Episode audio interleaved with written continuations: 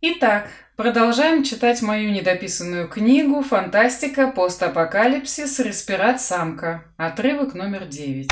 «Я не понимаю, почему ты так веселишься?» — говорил по пути Курт. «Речь идет и о твоей жизни тоже». Сантьяго не отвечал. Он и сам не знал, что с ним творится в последнее время. Уже месяц мужчина пребывает в состоянии какой-то апатии. Безразличие и усталость копились в нем постепенно и теперь затопили сознание полностью. Нет, это была не депрессия, это была потеря интереса к жизни с примесью отчаяния. Перестав гоняться за богатством, Сантьяго вдруг осознал, что проживает бесполезную жизнь.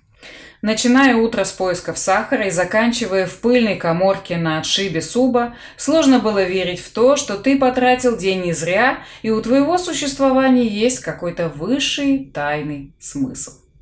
Поимка самки респирата была единственным интересным и значимым событием в жизни Сантьяго за последние несколько лет. Он словно ожил, но поняв, что Курт хочет продать это сокровище, снова впал в уныние. Ты забываешь, что у нас есть солнечные батареи. Мы давно ими не пользовались, но они помогут сэкономить топливо для генерации кислорода, продолжал говорить Курт. Капитан открыл дверь в кабинет и жестом пригласил друга войти. Сантьяго прошел внутрь и, сев на стул, выдохнул. «Делай, что хочешь». «Да что с тобой такое? Ты так из-за самки расстроился?» – возмущенно спросил Курт. «Не совсем. Я так вообще из-за бренности бытия раскисаю. «Опять ты про высокий смысл!» – устало воскликнул друг и откинулся на стуле. «Наверное, это старость», – задумчиво сказал Сантьяго. Потом изобразил заинтересованный вид и спросил, «Так что там с солнечными батареями?» «Нужно послать пару инженеров на крышу пустынника и настроить защитные экраны. Я давно не пользовался этой системой, наверняка возникнут сложности. Но если сможем экранировать батареи, они дадут пустыннику медленно двигаться. Все топливо направим на генерацию кислорода. «Двигаться в шельму нельзя», – начал спорить Сантьяго. «Мы будем перемещаться медленно». «Ураганным ударом все равно, с какой скоростью ты едешь. Нужно бросать все якоря, максимально утяжелять нижний ярус и молить шельму о пощаде. На моей памяти всего одному пустыннику удалось выжить после столкновения с шельмой. Словно в подтверждение его слов, порция ураганного ветра вонзилась в борт пустынника. Он заскрипел, но не наклонился. «Началось!» – непроизвольно вырвалось у Курта. «Это только начало. Шельма усилится на третий день и сойдет на нет в лучшем случае к пятому».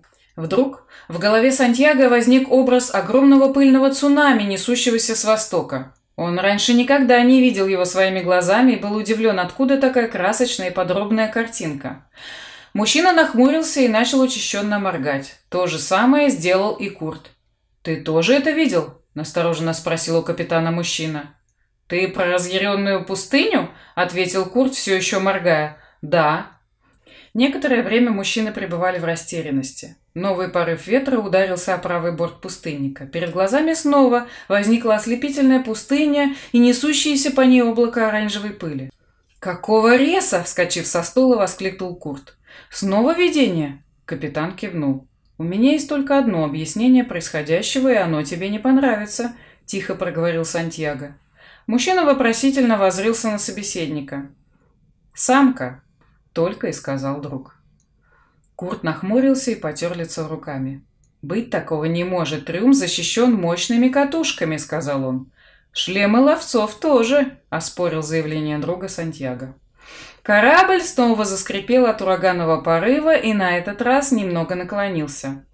Эта иллюзия была ярче и дольше двух предыдущих. Волна песчаной пыли неслась по красной равнине, поглощая все на своем пути. Валуны, булыжники, каменистые насыпи срывались с мест и неслись, повинуясь направлению ветра. Курт стоял посреди пустынного места, а смертельное цунами приближалось. Он пытался развернуться и начать бежать, но не владел собственным телом. В итоге песчаная буря поглотила его, после чего видение прекратилось.